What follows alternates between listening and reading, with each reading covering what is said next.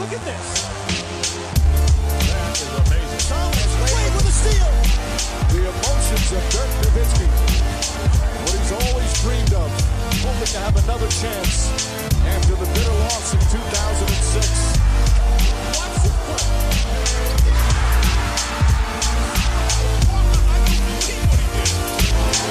That is amazing. Hallo und willkommen zu Gut Next, dem deutschen Basketball-Podcast im Internet. Mein Name ist André Vogt und ich begrüße euch zur neuen Folge unseres kleinen, aber feinen Basketball-Hörspiels heute mit dem Fragen Freitag am Freitag. Ja, soll es auch mal geben. Das Ganze präsentiert von all denen von euch, die supporten. Ähm, ich denke, die, die schon länger dabei sind, wissen, worum es halt geht. Diese ganze Geschichte hier finanziert sich durch Crowdfunding, sonst wäre das alles nicht so möglich. Und ich habe ja seit die Pandemie begonnen hat, im März alles zur Verfügung gestellt, zumindest die neuen Folgen. Da gibt es ja keine Premium-Folgen mehr. Ähm, und alle, danke es mal an alle, die weiterhin unterstützen und nicht gesagt haben, gut, jetzt wenn ich alles umsonst kriege, was Neues, dann brauche ich ja nicht mehr zu supporten. Danke an die, die dazugekommen sind. Danke für an die, die dazu kommen und sagen, Mensch, also Rapid Reaction, jeden Tag eine halbe Stunde Basketball-Talk, Fragen Freitag, Interviews, Analysen etc. pp. Das ist mir auch was wert. Ja, dann gerne bei gutnext.de registrieren. Dann bekommt ihr eine Mail. Jeder gibt so viel, wie er kann. Ab 8 Euro im Monat gibt es dann am Ende der Saison, es ist bald wieder, ein T-Shirt. Ähm, das aktuelle kennt ihr vielleicht, das mit diesem äh, Bild, wo die ganzen Basketball den Kopf aufstellen vor diesem Sonnenuntergang. Ähm, das war das letzte. Wird demnächst noch mal ein anderes geben, natürlich. Ähm, ja, gerne, äh, wie gesagt, da euch registrieren auf gutnext.de. Ihr kriegt eine Mail, dann einen Dauerauftrag einrichten.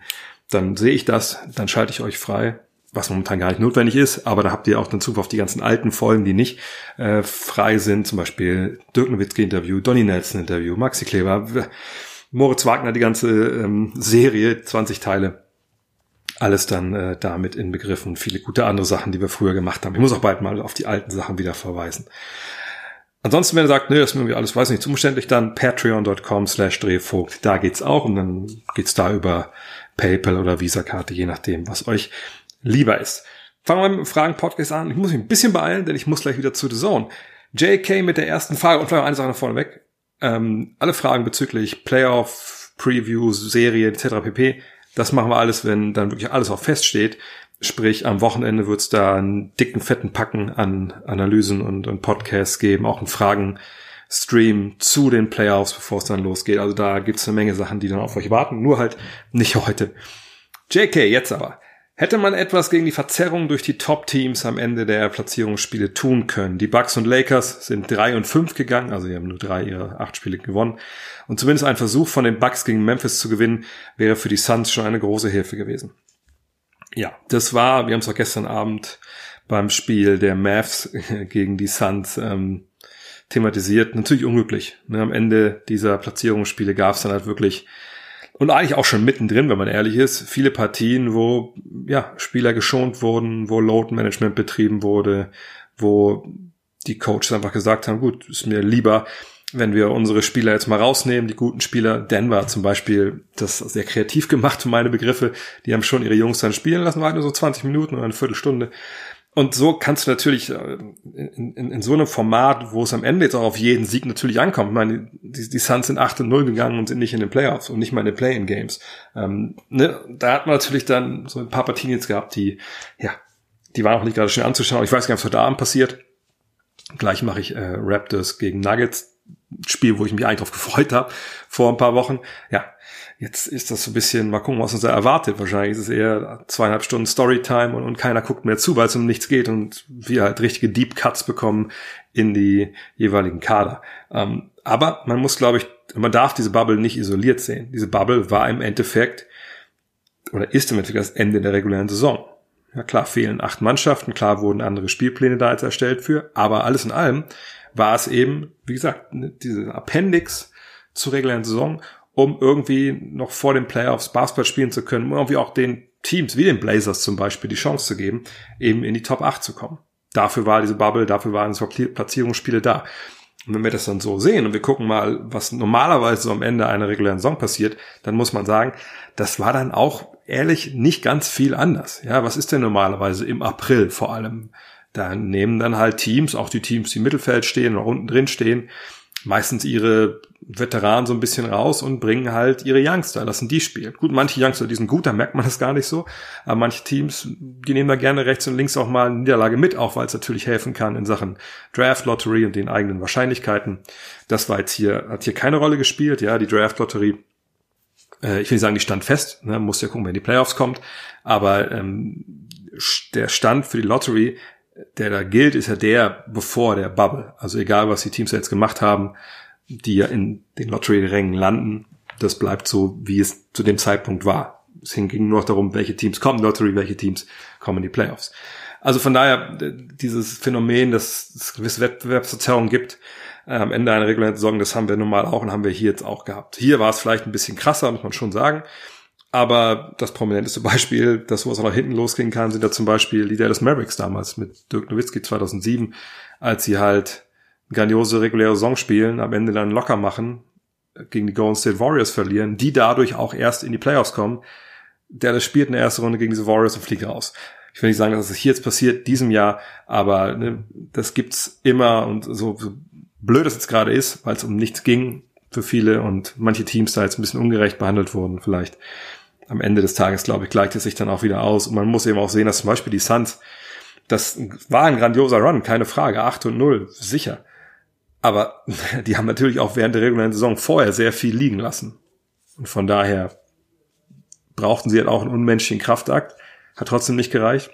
Aber sie haben sich halt vorher auch ihr Loch gegraben. Das hat zum Beispiel auch Monty Williams gesagt, der Coach ähm, des Suns.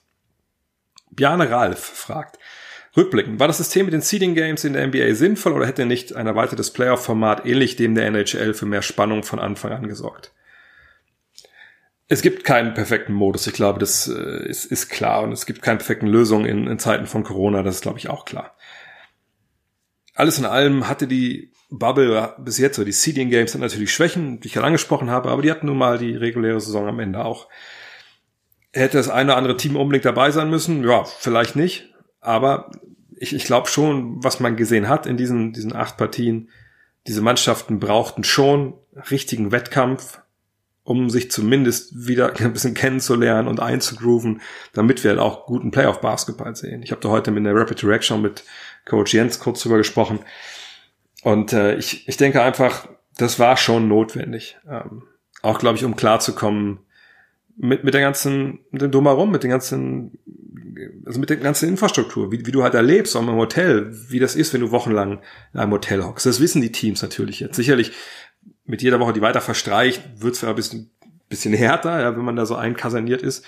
Aber am Ende überrascht die Teams jetzt nichts mehr. Und wenn dann Playoffs kommen, sicherlich wird die Intensität nach oben gefahren, klar. Aber ich glaube, es war wirklich nötig, sich einzuspielen, in diesem, in diesem Umfeld sich einzuspielen und eben auch für die Coaches herauszufinden, okay, welche jungen Spieler haben, ihren, haben einen Sprung gemacht, Stichwort Michael Porter Jr. zum Beispiel, welche Spieler sind noch nicht richtig fit, welche Spieler kommen damit klar, was keine Fans hat, welche kommen nicht gut damit klar, äh, was sind meine Rotationen für die Playoffs, dafür glaube ich, war es schon wichtig. Ähm, hätte man das Ganze noch erweitern können. Ich sag mal, so, wenn man jetzt sieht, was die Suns gemacht haben, ähm, dann hätte man sich vielleicht schon gewünscht. Also warum hätte man einfach sagen können, man, man spielt diese, diese Bubble, man lädt vielleicht auch noch im Osten zwei, drei Teams mehr ein und keine Ahnung, die, ähm, die Teams, wie es auch vielleicht mal, wie es ja auch schon vorgeschlagen wurde, ähm, 7, 8, 9, 10 spielen dann vielleicht Play-in-Games, um es ein bisschen gerechter zu machen. Hätte man machen können, sicherlich, so, aber es wäre jetzt für mich auch nicht hundertprozentig besser geworden, als jetzt ist. Von daher denke ich, wir können mit diesem Format alle leben. Und wenn dann jetzt die Playoffs anfangen, und ich, die Playing Games finde ich gut. Ich denke, das ist, das sind, können vielleicht sogar zwei Game Sevens werden im Endeffekt. Ähm, das ist, das ist schön. Das kann man jetzt auch mal testen. Ich denke, wir werden das auch dann vielleicht nächste Saison auch so sehen. Dann, äh, wenn es halbwegs normal läuft. Und ähm, dann, wenn die erste Runde der Playoffs beginnt, ist eher alles so wie immer. Vielleicht ein bisschen gehetzter natürlich durch den, durch den Spielplan. Aber dann, dann ist es sowieso so wie sonst auch. Nur, dass keine Zuschauer da sind und alle in einem Hotel leben. Luke Ass fragt, und erst Samot Holz fragt, warum gibt es im Osten keine Playing Games? Hab zumindest im Schedule keines gefunden. Ja, weil die Wizards nicht innerhalb von vier Spielen sind. Also die Regel war ja, wenn zwischen Platz 8 und Platz 9 vier oder weniger Siege liegen, dann gibt's dieses Playing Game oder Playing Games. Da hatten die Wizards nicht geschafft, deswegen gibt es das nicht. Luke Ass, jetzt aber. Gibt es für dich in der Bubble ein Team, was sich als Favorit herauskristallisiert hat? Ich persönlich finde die Teameinschätzung jetzt noch schwieriger als vorher. Ähm, ich glaube, was die Bubble dann schon gezeigt hat und wo vielleicht so eine Schwäche der Bubble halt ist, dass das, was man da sieht oder gesehen hat, ähm, eben, glaube ich, relativ wenig Schlüsse zulässt, wirklich auf die jetzt die Leistungsfähigkeit der, der einzelnen Mannschaften, weil wir haben ja nicht acht Spiele gesehen, wo alle Vollgas gegeben haben, sondern wir haben vielleicht fünf, vier, sechs, je nachdem, welches Team es geht, Spiele gesehen, wo wirklich ähm, halbwegs Basketball gespielt wurde, in anderen Spielen eben nicht so. Und das ist natürlich ein unglaublich äh, kleiner Bereich. Also ne, du kannst ja vier Spiele wild raussuchen aus einer 82-Spiele-Saison und dann sieht ein Team aus wie ein kommender Meister und dann an vier Spielen sieht das gleiche Team aus wie ein Absteiger. So, also äh, ich, ich weiß nicht, ob, ob ich so viel hier jetzt ähm, reinlesen möchte. Was ich allerdings sagen muss ist, ich finde, was die Bubble nochmal bestätigt hat, wir haben eben nicht, die, nicht, nicht diesen, diese ein, zwei Mannschaften, die Meister werden können, sonst hat keiner eine Chance, wie das in den letzten Jahren so der Fall war, sondern es ist schon an der Spitze ein bisschen breiter geworden. Ich sehe nach wie vor die beiden LA-Teams und die Bucks vorne. Allerdings habe ich arge Bauchschmerzen, was die Lakers angeht. So richtig, richtig große Bauchschmerzen. Nicht unbedingt gegen Portland, das habe ich schon mal, äh, glaube ich, letzte Woche äh, im Fragen-Podcast äh, gesagt. Und das und jetzt haben wir, glaube ich, auch in der, in in der Reaction ein bisschen, ein bisschen unterklamüsert.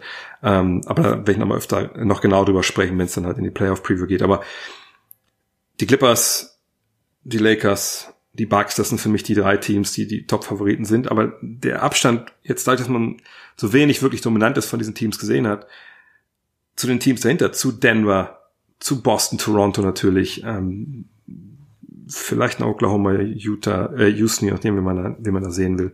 Ähm, ich glaube wirklich, dass der Abstand zwischen den Top-Teams und dieser zweiten Stufe, der ist für mich geschrumpft. Ähm, es gibt kein Team, was, was keine relativ großen Fragen beantworten muss. Selbst die Clippers, wo ich die ganze Saison gesagt habe, das ist für mich das Team, was am wenigsten Fragen beantworten muss, die haben jetzt noch nicht ein einziges Mal die ganze Mannschaft zusammen gehabt.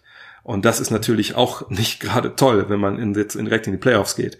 Montes Harrell war gar nicht dabei äh, bisher. Äh, Lou Williams zwischendurch mal raus. Load Management etc. pp. Da bin ich gespannt, wie, wie die das regeln. Ich denke trotzdem, dass sie der Favorit sind bis jetzt. Aber ne, die haben ihre Fragen nicht beantwortet, genau nicht wie die Bucks ihre Fragen beantworten konnten. Ne? Was ist, wenn Janis mal nicht zum Korb kommt? Die Lakers, ja, was machen die eigentlich, wenn, wenn LeBron nicht spielt? Ähm, die Raptors, wer soll eigentlich vorne Körbe werfen? Also das ist wirklich ähm, sehr, sehr eng zusammen da oben. Aber dieses eine Team, das jetzt der Favorit wäre, ich würde immer noch sagen, es sind die Clippers, aber da, da, da, da bin ich längst nicht so überzeugt von wie in der regulären Saison, als sie halt wirklich alle zusammen waren. Auch nicht so oft, aber eben dann ihren Bas besten Basketball gespielt haben, stellenweise. Den haben sie jetzt noch nicht gezeigt. Sebastian Dynanim fragt, oder Dynanim? Ich weiß nicht. Siehst du die nahe Zukunft von den San Antonio Spurs immer noch so negativ? Ist die Starting Five nicht einer der Gewinner der Bubble? also das heißt negativ. Ich meine, ich, ich sehe die Spurs nicht als Mannschaft, die jetzt, so wie sie momentan zusammengestellt ist, Jahr für Jahr um die Playoffs mitspielen oder in den Playoffs steht und um Titel mitspielen kann. Also das glaube ich, wenn das jetzt als negativ mir ausgelegt wird, ja, dann sehe ich das negativ. Nee, die, ähm, die Spurs haben einen Kader gehabt, einen jungen Kader in der Bubble. Greg Popovich hat das gemacht, was Greg Popovich macht. Er hat dann jedes Spiel, jede Possession gecoacht und genutzt, um diese Jungs besser zu machen das machen die Spurs ja immer noch einfach unglaublich gut, auch wenn es die Playoffs jetzt, wenn es die Playoffs halt nicht erreicht wurden. Ähm, aber es hat ja nichts daran geändert, dass du DeMar Rosen hast, einen, ja, jetzt mittlerweile Power Forward, der keinen Dreier werfen will, ähm, der ein Oldschool-Game hat, ähm, Marcus Aldridge, einen Center hast, der, der nicht Center spielen will, so wirklich gerne, wo das dieses Jahr viel gemacht hat. Und die beiden sind schon im fortschrittenden Alter, sind mit, Mid-Range-Jungs eigentlich, ne, was eigentlich machen möchtest. Klar, die Youngster haben einen Sprung gemacht, aber ich sehe da jetzt auch keinen, wo ich denke, der hat einen Sprung gemacht, dass er das Alpha-Tier ist dann nächstes Jahr. Ähm, nö, ich denke, die, die Zukunft der Spurs hat sich nicht so viel geändert. Ich würde sogar so weit gehen und sagen, den Sprung, den wir von einigen jungen Spielern gesehen haben, den hätte ich eigentlich während der Saison erwartet. Der kam jetzt vielleicht ein bisschen später, denn ein paar von diesen Protagonisten ob jetzt Murray oder White ist oder, oder Walker. Da war man, glaube ich, während der Saison so ein bisschen enttäuscht. Jetzt haben sie sehr gute Ansätze gezeigt. Ähm, Und mal gucken, wie es dann weitergeht. Aber äh, für mich haben sich jetzt, hat sich die Zukunft der Spurs durch dieses Abschneiden jetzt überhaupt gar nicht verändert. Hm. K4S4 oder Casa fragt, ist Boston das bessere Houston? Daniel Theiss kann auch schnellere Spieler verteidigen. Außerdem hat Coach Brad Stevens in den vergangenen Spielen schon fünf Flügel aufgestellt. Brown, Tatum etc. sind alle deutlich vielseitig besser als die Spieler neben Harden in Houston. Oh, ich glaube, Russell Westbrook gefällt diese Äußerung nicht, aber ich, ich denke mal, dass der Casa hier die, ähm, die Flügel vor allem meinte. Ja, ähm, an der Stelle kann ich vielleicht verweisen äh, auf die vergangene Saison mit Kyrie Irving.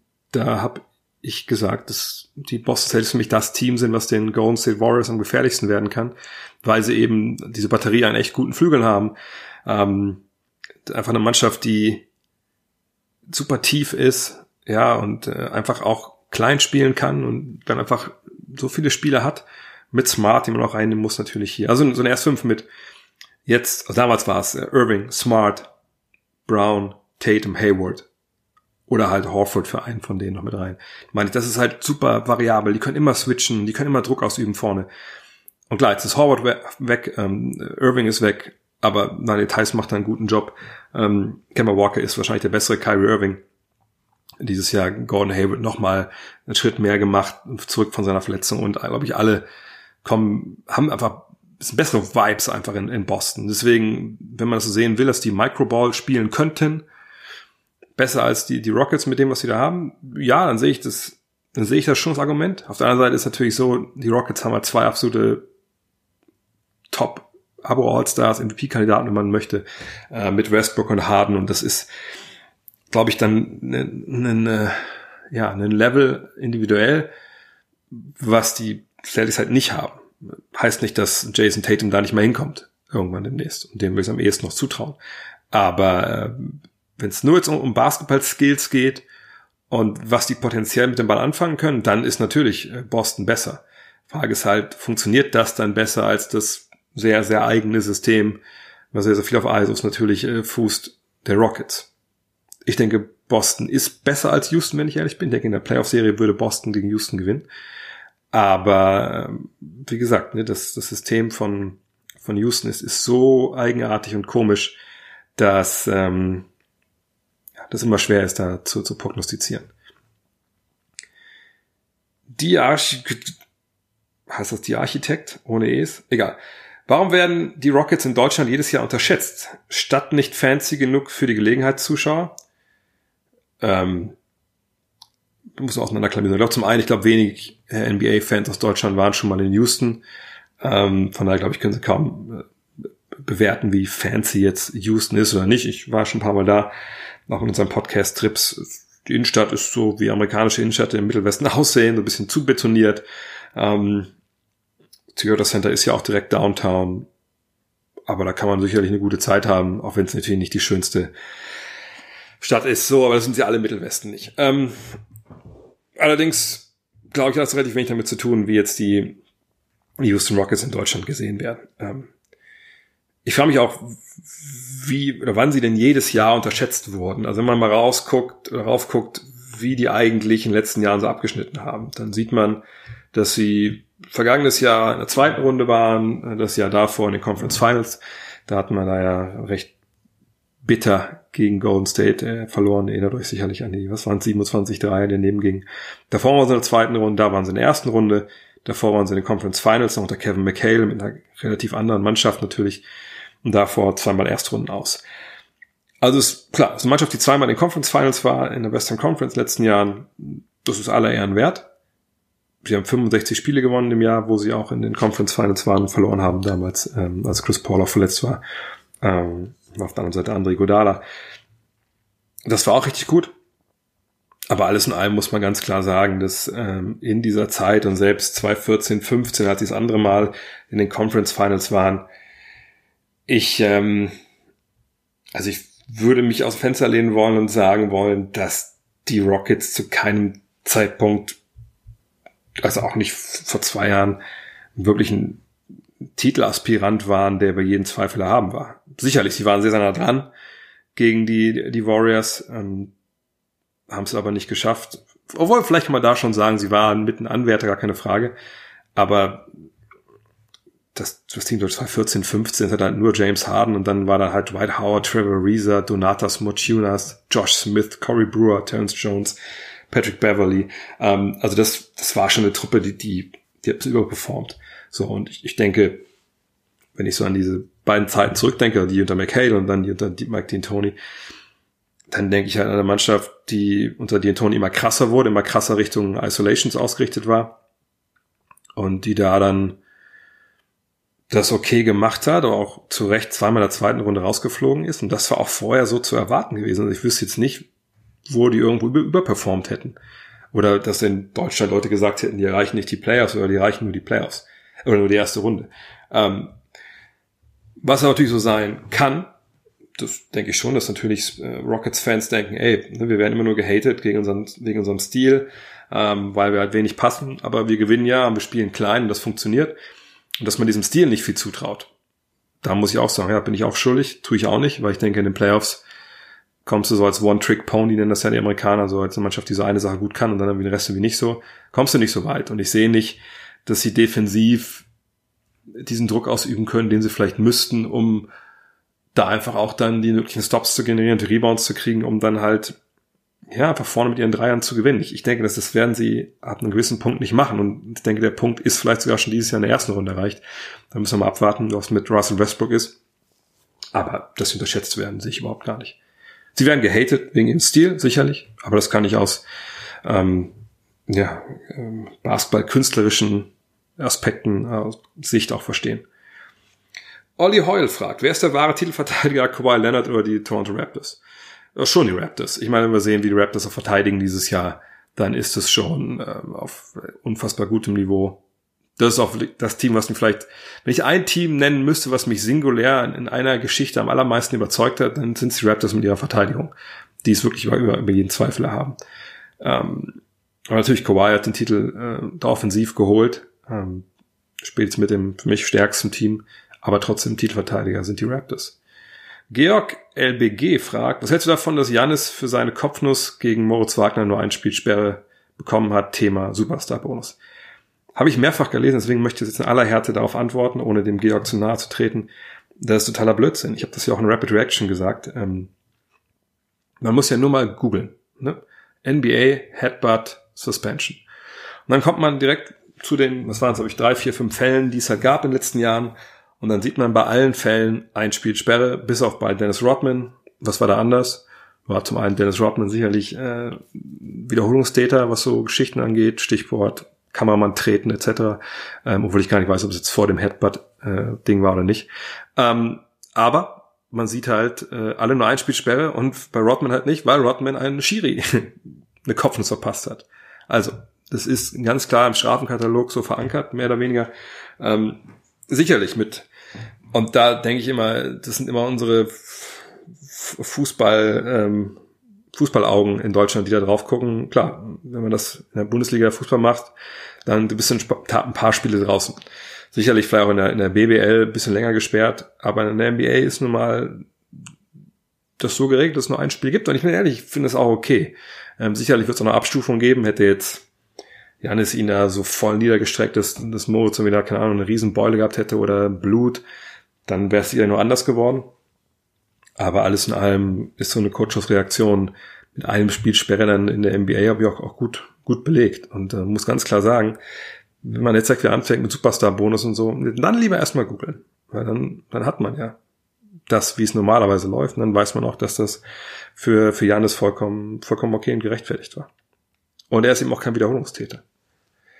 Patrick fragt, was mich schon länger frage, wie erklärst du dir, dass so ein Jahrhundertspieler wie LeBron James immer wieder Probleme beim Freiwurf hat? Ihm fehlt damit ja eine richtige, wichtige Waffe für die Crunch Time. Ein Spieler seiner Klasse müsste doch jederzeit seine 85 Prozent hinlegen. Ehrlich gesagt weiß ich nicht, wie gut er in der Crunch Time äh, trifft. Trifft. Da hatte ich jetzt nicht die Zeit, das rauszusuchen. Aber klar, seine Quote ist was bei 69 Prozent, glaube ich, in der ähm, äh, über die Karriere gesehen. Und das stinkt natürlich ab gegen Leute wie LeBron, äh, wie, wie Larry Bird, wie Magic, wie, ähm, wie, wie Jordan Ne, klar, da gibt's äh, einige der All-Time-Greats, die einfach besser geworfen haben. Gibt aber einige der All-Time-Greats, die nicht so gut geworfen haben. Scotty Pippen gerade mal 70 Prozent in seiner Karriere. Ja, mit Pippen kann man ja durchaus mit ihm ganz gut vergleichen. Karl Malone könnte man auch ganz gut vergleichen, steht bei 74 Prozent. Auch jetzt nicht, nicht wirklich überragend gut. 73,5 ist Charles Barkley. Ähm, ah, hier habe ich noch ausgedrückt. LeBron hat ähm, über die Karriere gesehen 69,3 Nee, 73,4, sorry, 73,4. Uh, Julius Irving 77 Prozent, Tim Duncan Karriere knapp 70 Prozent, Kevin Garnett hat 78 Prozent. Also ne, da reiht er sich natürlich nicht oben mit ein, aber ist auch nicht grotesk schlecht. Ich denke einfach, dass es bei ihm in, in Sachen Training vielleicht nicht ganz weit oben mit auf der Agenda stand oder steht. Ähm, Vielleicht trifft er auch in der, in der Crunch-Time immer seine Dinger, ich weiß es nicht. Bei Shaq war es ja gefühlt immer so, dass er halt äh, Überspiel verteilt die Dinger nicht gemacht hat und am Ende war er dann da. Ähm, ich glaube aber, dass man bei LeBron mittlerweile weiß, wenn er das wirklich als klare Schwäche ausgemacht hätte, dann hätte er sicherlich schon ganz anders dran gearbeitet und dann wäre die Quote sicherlich auch eine andere. Ähm, aber natürlich, es ist eine Geschichte, die ein bisschen auffällt und ist so eine kleine Kleiner Schmutzfleck auf der ansonsten weißen Basketballweste von LeBron James. Dirkules fragt, Middleton, also Chris Middleton, hat, hätte ein Field Goal mehr treffen müssen, um die Saison eine 50-40-90 Saison zu spielen, stand vor dem letzten Spiel. Ich weiß nicht, ob es geschafft hat oder nicht, guck da nochmal nach. Woran könnte es liegen, dass speziell bei den Bucks anscheinend es leichter ist, das zu schaffen? Malcolm Brockton gelang das letztes Jahr ja auch. Also 50, 40, 90 bedeutet natürlich 15 aus dem Feld, 14 von der Dreierlinie und dann 90 Prozent ähm, von der Freiwurflinie. Und ich gucke mal nochmal, wo Chris Middleton gestern gelandet ist nach der Niederlage. Er ist gelandet bei 49,7, 41,5 und 91,6. Also wirklich hat er das halt knapp, knapp verpasst. Ähm, also A muss man sagen, Chris Middleton ist natürlich ein guter Shooter. So, ne? Genau wie, wie Malcolm Brockton eigentlich auch. Ähm, wenn man seine Karriere jetzt mal so ansieht, dann hat wenn es jetzt um den 50, 40, 90 Club geht, in der Regel ähm, beim Abschluss aus dem Zweierbereich gehakt, ja, weil das ist natürlich dann der größte Teil, der so in die Feldwurfquote eingeht. Ähm, da lag er dann bis auf zweimal in seiner Saison, also vor dieser Saison in seiner Karriere, äh, immer unter 50 Prozent, dieses Jahr 54,6 Prozent. Ähm, das ist ein sehr, sehr guter Wert für einen, der das auch als dann nicht ganz so hinbekommen hat. Ich glaube, was man natürlich an Jannes Seite immer hat, als anderswo, und man muss jetzt mal die Zahlen erheben, hat aber jetzt keine Zeit für, aber klar, wenn du einen Spieler hast, der mit, mit Vollgas in die Zone geht, der immer Hilfe zieht und du einen anständigen Trainer hast, der, der dann auch ne, dich als einen der besten Schützen des Teams oder zweitbesten Schützen des Teams äh, auf die richtigen Stellen setzt auf dem Feld, dass du halt dann auch frei bist und Würfe verwerten kannst. Tja, so, umso freier die Würfe sind in der Regel, umso mehr machst du die Dinge auch rein. Und ähm, umso mehr du auch vielleicht dann die, die Wege zum Korb nutzen kannst, die dann äh, frei sind, umso hochprozentiger schließt du aus dem Feld ab. Und das ist, glaube ich, so ein bisschen äh, das Ding bei ihm. Also die 41,5% aus dem, von der Dreierlinie sind ein Bestwert seit 2016, 17. Äh, zweithöchste Wert seiner Karriere generell. Die, die Feldwurfquote ist mit Abstand die, die höchste. Also hat er einfach auch ein bisschen sein Spiel äh, erweitert. Aber es hilft eben. Ne? Deswegen sagen wir ja, Spieler Superstar XY macht andere Spieler besser. Er besorgt ihnen Würfe. Ja, durch Pässe oder durch, durch Hilfen, die er zieht, die sonst halt nicht bekommen hätten. Naja, und dann ist es halt auch ein bisschen leichter. Deswegen liegt es an Janis, aber auch ein großes Stück an Mike Budenholzer. Und wahrscheinlich liegt es wirklich vor allem auch an Chris Middleton, denn nicht jeder würde 50, 40, 90 auflegen, egal ob er mit Janis zusammenspielt und mit von Coach Butt gecoacht wird. Hm. Ein voll dufter Typ fragt, für mich eine starke Überraschung in der Bubble, die Nets trotz der ganzen Ausfälle nächstes Jahr die Eins im Osten. ähm, ja, für mich auch tolle Überraschung. Ich hätte kein Pfifferling auf die gesetzt vor der Bubble. Ich dachte, die gewinnen kein einziges Spiel. Jetzt haben sie wirklich am Ende auch überzeugt und haben den Blazers ja alles abverlangt und hätten fast halt den, den Suns einen riesen Gefallen getan. Karis LeVert einfach nochmal das nächste Level erklommen, auch als Point Guard jetzt, oder als zumindest Ballhändler total überzeugt.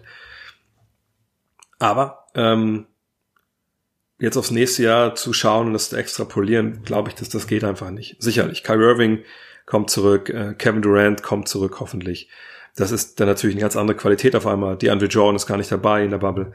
Aber ich habe irgendwie das Gefühl, das ist alles natürlich jetzt mega Kaffeesatzleserei, weil wir nicht wissen, wie das Salary Cap aussieht, nicht wissen, welche Teams vielleicht ne, in finanzielle Probleme kommen, vielleicht Geld sparen wollen oder was weiß ich, was noch passieren kann in den nächsten Wochen und Monate. Aber ich, ich habe irgendwie das Gefühl, auch durch die Aussagen von äh, Kyrie Irving da ähm, vor ein paar Monaten, ich bin mir nicht mal sicher, ob wir äh, die Herren, Herren Levert, Allen, Dinwiddie, Harris, ob wir die alle nächstes Jahr bei den Nets sehen.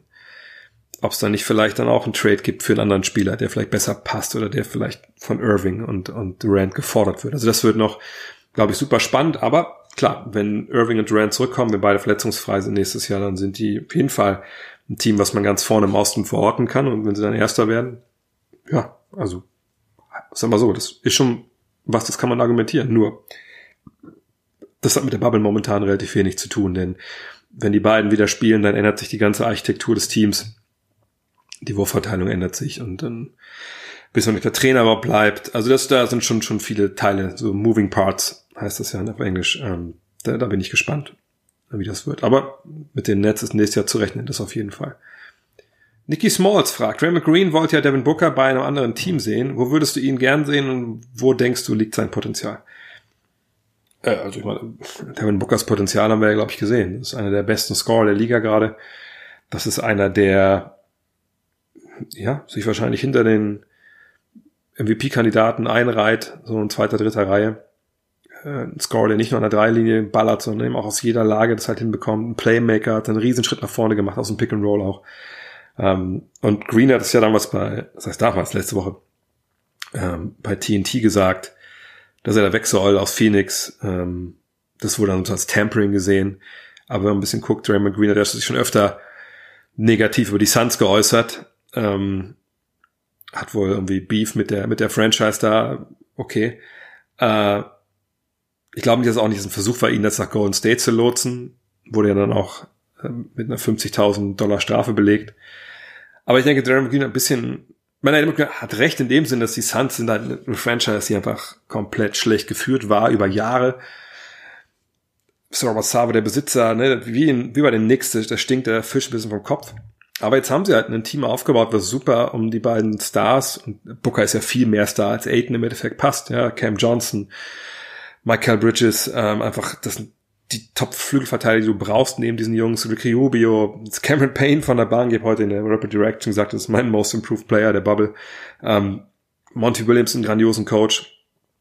Von daher denke ich, ich würde ihn am liebsten bei den Suns sehen, weil ich sehen will, was, was daraus wird und kann er vielleicht sogar wirklich über Jahre mit in der Konversation MVP drin sein, aber wahrscheinlich nicht Top 3, Top 4, sondern eher so, ja, Top 10. Vielleicht sogar mal Top 5. Attaboy fragt, gibt es irgendein Szenario, das du dir vorstellen kannst, in dem Anthony Davis nicht bei den Lakers verlängert? Ich glaube, die Frage kommt daher, dass es ja jetzt so ein paar Gerüchte gab, ich glaube auf Reddit oder so, wo ja äh, Verschwörungsideologien recht schnell gefunden und dann auch weitergetragen werden, dass angeblich diese Aussage von LeBron James, äh, da gibt es Probleme bei uns, kann ich nicht kontrollieren, hinter den Kulissen, dass damit gemeint ist, dass Anthony Davis sich ein neues Team suchen will im Sommer kann man sich fragen, ja, woher soll das denn LeBron wissen? Wird der Davis ja nicht erzählen. Naja, aber Davis ist ja beim gleichen Agenten. Und wenn der natürlich schon mal fragt, ey, wie, wie wollen wir das nächstes Jahr machen? Und er sagt, ey, bring, ich will hier weg, dann landet es natürlich bei, bei LeBron. Ich finde aber, das ist echt, also, also auf einer Seite, okay, wenn man Anthony Davis hat spielen sehen, stellen wir, dann fragt man sich wirklich, hat er eigentlich Bock da zu sein oder nicht? Auf der anderen Seite ist es natürlich glaube ich, eine total bodenlose Spekulation. Aber man weiß es natürlich nicht. Kann ich mir ein Szenario zusammenbasteln? Ja, na klar. Davis hat jetzt ein Jahr da gespielt, hat gemerkt, nee, so richtig hat er keine Lust darauf, weil irgendwie, keine Ahnung, vielleicht ist der Vibe mit LeBron nicht so richtig geil. Vielleicht ist LA dann doch nicht so die Stadt, in der, der er leben will. Vielleicht glaubt er nicht an die Chance der Lakers, das Team so zu verstärken, dass man Meister werden kann. Vielleicht ist es auch so ein Phänomen wie damals bei Dirk. Bei Dirk wollte ja irgendwann kein keiner unterschreiben, also kein Free Agent, der richtig gut war, weil sie sagt dann, ey, wenn ich da hingehe, der Typ ist schon 36, 37, äh, was ist denn, wenn er nächstes Jahr auf einmal ja, in, in Rente geht und dann stehe ich alleine hier und habe keine Hilfe. Jetzt natürlich LeBron auf einem unfassbar guten Level immer noch, aber vielleicht ist das auch so ein was, was AD vielleicht denkt, ey, was, jetzt bin ich dann hier, der LeBron hat so viel Kohle, bringt damit Leistung nicht mehr so in ein, zwei Jahren und, und was ist denn dann? Ne? Und vor allem, vielleicht wird das nie mein Team sein, wenn LeBron hier spielt. So, keine Ahnung, was denn im Kopf äh, los ist. Ich gehe davon aus, dass er da bleibt. Ähm, aber das wird sich alles dann entscheiden, wenn die Saison vorbei ist, wenn es dann halt in die Free Agency geht, denn dann muss er sich ja entscheiden. Mailton fragt, es sieht ja momentan so aus, als ob die nächsten beiden großen Gesichter der NBA, Doncic und Giannis heißen. Zion hat ja noch einige Fragezeichen. Wie glaubst du, ändert sich die Rezeption der Liga in den USA? Das amerikanische Publikum ist ja schon biased gegenüber Euros. Die Rezeption wird sich gar nicht ändern. Äh, überhaupt gar nicht. Also das ist, glaube ich, auch aus europäischer Sicht so ein bisschen überhöht, dieses Thema. Klar, ne, Luka Doncic ist ein, ist ein Ausländer in den USA, genau wie Antetokounmpo. Das sieht man auch, wenn man die Namen sofort liest. Auf den ersten Blick sieht man es natürlich nicht unbedingt. Ähm, aber das ist in den USA im Endeffekt egal. Also kann man jetzt davon ausgehen, dass da jetzt weniger Kinder Doncic und Antetokounmpo Jerseys sich kaufen? Glaube ich eigentlich eher nicht. Ähm, denn Kinder gucken da drauf, Kinder sehen oder Jugendliche sehen, wie die spielen und sehen, dass sie vielleicht auch so aussehen wie sie selbst. Und dann, klar, wenn, wenn sie sich in das Spiel verlieben von demjenigen, dann, oder in die Mannschaft, wo er spielt, dann holen sich das Trikot. Also ich, ich sehe da nicht das Problem. Ähm, wenn man auch mal guckt, im Eishockey zum Beispiel. Gut, das ist natürlich ein Sport, der längst nicht populär ist in den USA, wie, wie in, äh, wie, wie in Kanada zum Beispiel, äh, oder die NBA halt auch. Aber da sind ja so viele Ausländer, das, spielt keine Rolle. Also die werden ganz normal behandelt. Selbst die Russen, die damals da gespielt haben, äh, wurden ja ganz normal behandelt und wurden zu Stars. Äh, kann natürlich sein, dass in dem jeweiligen Markt natürlich, wenn da ein Amerikaner ist, äh, dass der ein bisschen mehr gefeiert wird, vielleicht einfach weil ein Local ist, keine Ahnung.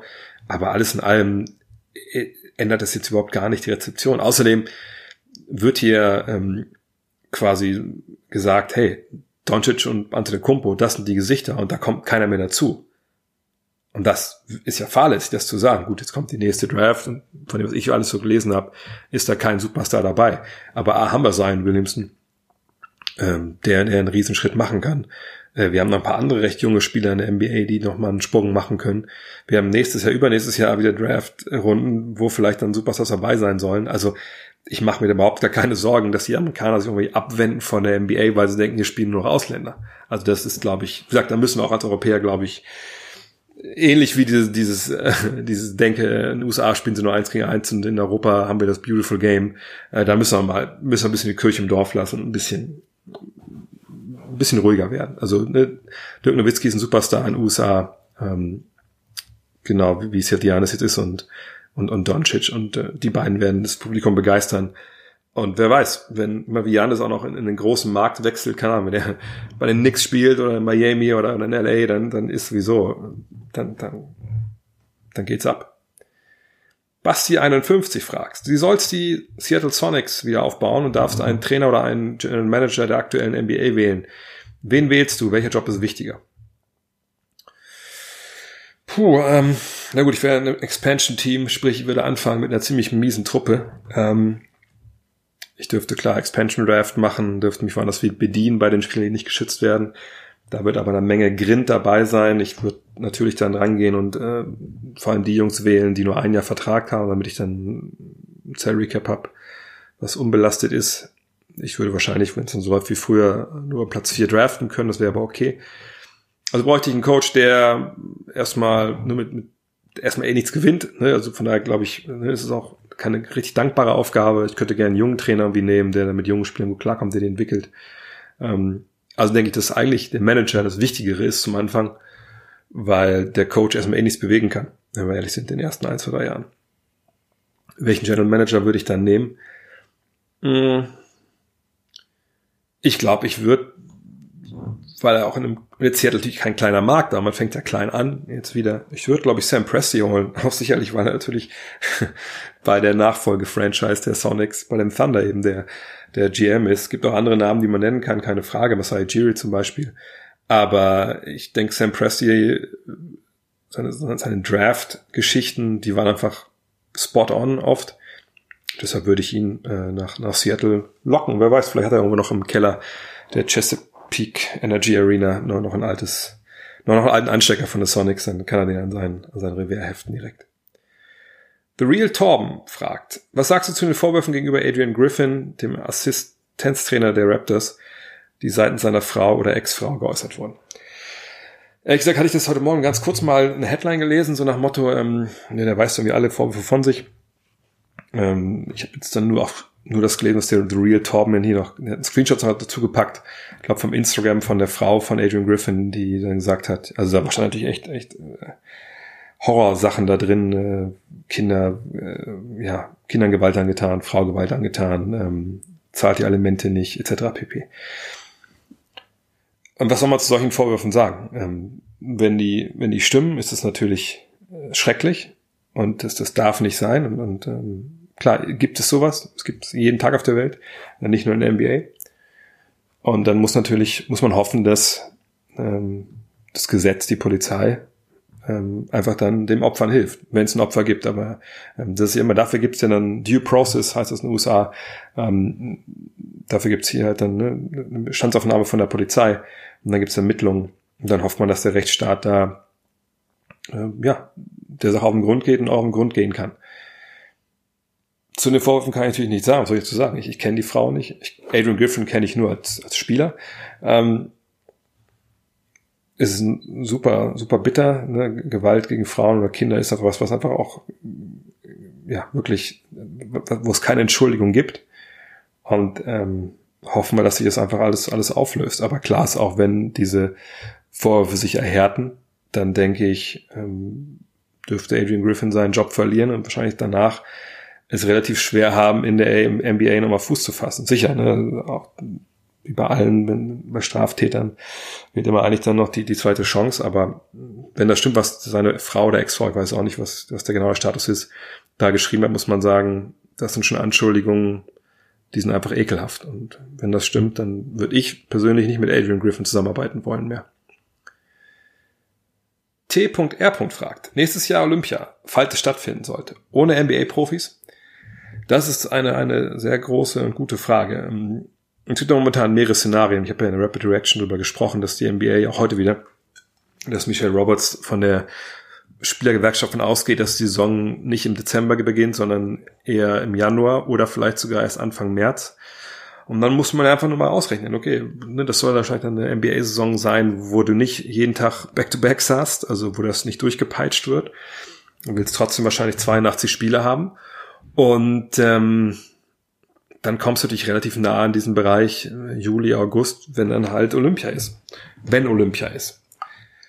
Problem ist natürlich auch nochmal, klar, wenn wir erstmal NBA denken, Olympia, denken wir immer erstmal an, an Team USA. Die müssen ein Trainingslager haben, müssen dann spielen.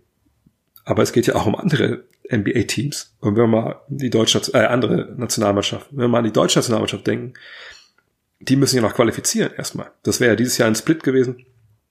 Klar gab's da nicht.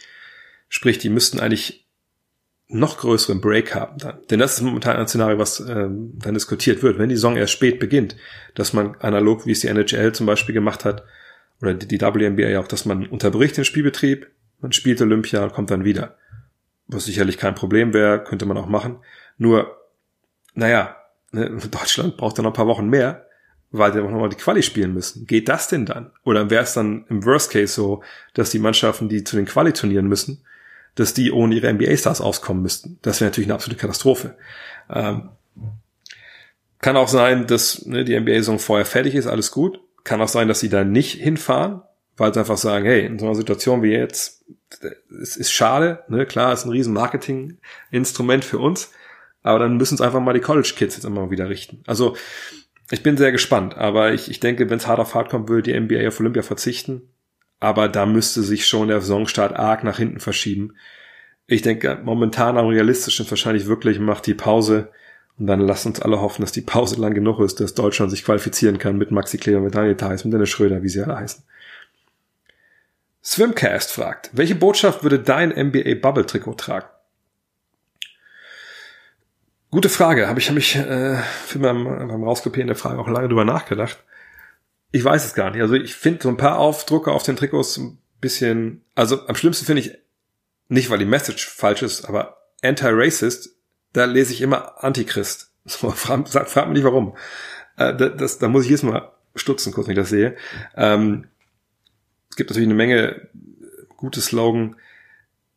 Ich denke, Black Lives Matter spricht es eigentlich komplett richtig aus. Und ähm, ich denke, dass vielleicht dieser Begriff oder dieser Slogan ähm, auch gar nicht genug nach außen getragen werden kann, weil natürlich immer noch von, von vieler, von vielen Stellen dieser Begriff oder das, was der Begriff aussagen soll, natürlich vollkommen, also mutwillig vollkommen falsch wiedergegeben wird und, und ähm, auch instrumentalisiert wird. Weil natürlich viele sagen, ah ja, guck mal, White Lives Matter too und solche Geschichten, nur All Lives Matter, ohne zuzuhören, was wirklich dahinter steckt, hinter Black Lives Matter. Und äh, das finde ich äh, so unschön und ekelhaft, wie das von vielen gemacht wird. Äh, auch von vielen Basketball-Fans stellenweise, was man so liest auf Twitter, dass ich sagen muss, nee, also bis das nicht jeder verstanden hat oder dass, oder dass sie zugeben, dass sie äh, mutwillig da äh, ne, den Kontext falsch wiedergeben für ihre eigenen beschissenen Zwecke, dann sollte man Black Lives Matter hinten draufschreiben.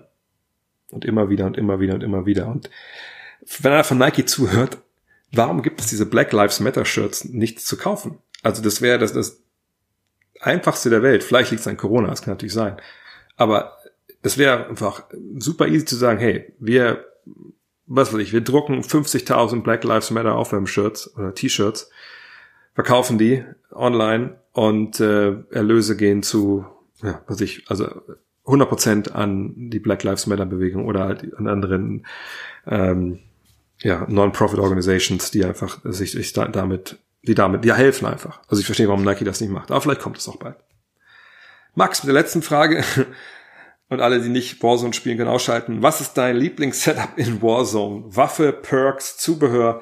Eine Call of Duty Frage pro Freitag ist bestimmt erlaubt. Ja, ist erlaubt. Ähm, äh, momentan bin ich da viel am rumprobieren. Ich, ich spiele gerade die PKM mir soweit hoch weil ich irgendwie doch jetzt Liebe entdeckt habe für für ähm, für mein LMG und ich einfach weg will von der Grau. Ähm, die M4A1 hatte ich lange, MP5 hatte ich lange, MP7 habe ich auch lange gespielt. Äh, momentan versuche ich halt die PKM mir hochzuleveln. Dann mit der Peeler immer, also ich, ich mache nicht Overkill, klar, man will natürlich mit Ghost ähm, weg vom Radar sein.